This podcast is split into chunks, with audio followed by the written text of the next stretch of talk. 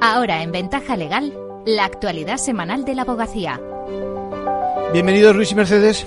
Hola, ¿qué tal? Buenos días a todos. Ayer se cumplieron 75 años desde que se aprobó la Declaración Universal de los Derechos Humanos.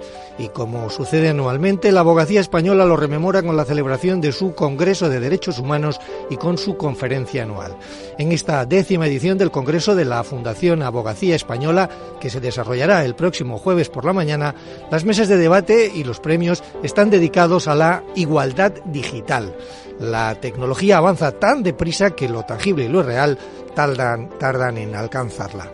Dando un paso más, la preocupación en esta ocasión surge de los sesgos detectados en el ámbito de la inteligencia artificial, un entorno digital donde parece todavía más difícil controlar que los colectivos vulnerables menores, mayores, personas con discapacidad, víctimas de trata, vean respetados sus derechos.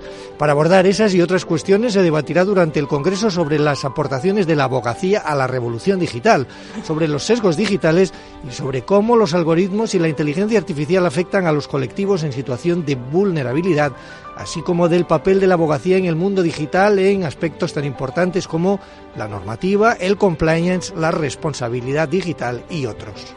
Ya por la tarde se entregarán los premios Derechos Humanos. Los galardonados en esta edición son la fiscal de Sala de Discapacidad, María José Segarra, en el apartado de personas, la Asociación La Columbeta, en el de instituciones, los gabinetes de comunicación de Policía y de la Guardia Civil, así como la verificadora maldita.es, en el de medios de comunicación, y la abogada Amina Vargach, en la categoría Nacho de la Mata. La ceremonia lleva por título Los derechos digitales en el laberinto digital y quiere premiar la labor de personas y colectivos que con su trabajo contribuyen a evitar que el mundo digital amplíe la desigualdad entre quienes están inmersos en ese nuevo mundo virtual y quienes tienen problemas para adaptarse a él. En definitiva, personas o colectivos que buscan las salidas para quienes han quedado atrapados en ese laberinto cibernético.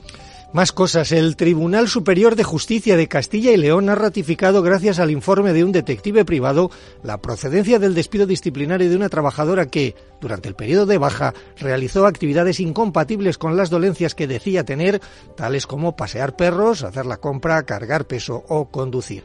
Miguel Ángel Cruz Pérez es el abogado de la empresa homologa la procedencia del despido disciplinario y en consecuencia la transgresión de la buena fe contractual.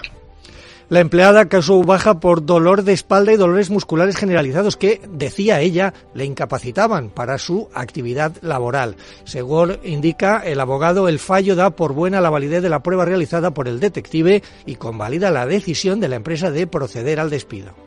El Tribunal Superior de Justicia de Castilla y León ha declarado improcedente el despido disciplinario de un cocinero que faltó tres días al trabajo por lumbalgia porque recibió del jefe su conformidad a través de WhatsApp. Los jueces han determinado que sin existir previo aviso sancionador por parte de la empresa, la tolerancia se entiende acreditada. Cuando el encargado le preguntó al trabajador el motivo de su ausencia, este le respondió que tenía lumbalgia y que se incorporaría al día siguiente. Asimismo, le manifestó que tenía todo organizado para un evento que se iba a celebrar ese fin de semana. El empresario respondió con un ok. Un día después, el representante de la restauración le pidió el parte de baja, pero el empleado no lo había solicitado porque su intención era reincorporarse de inmediato le propuso a su jefe que le descontara los tres días de ausencia, a lo que éste aceptó con un estupendo. Javier Marijuán es el abogado del afectado.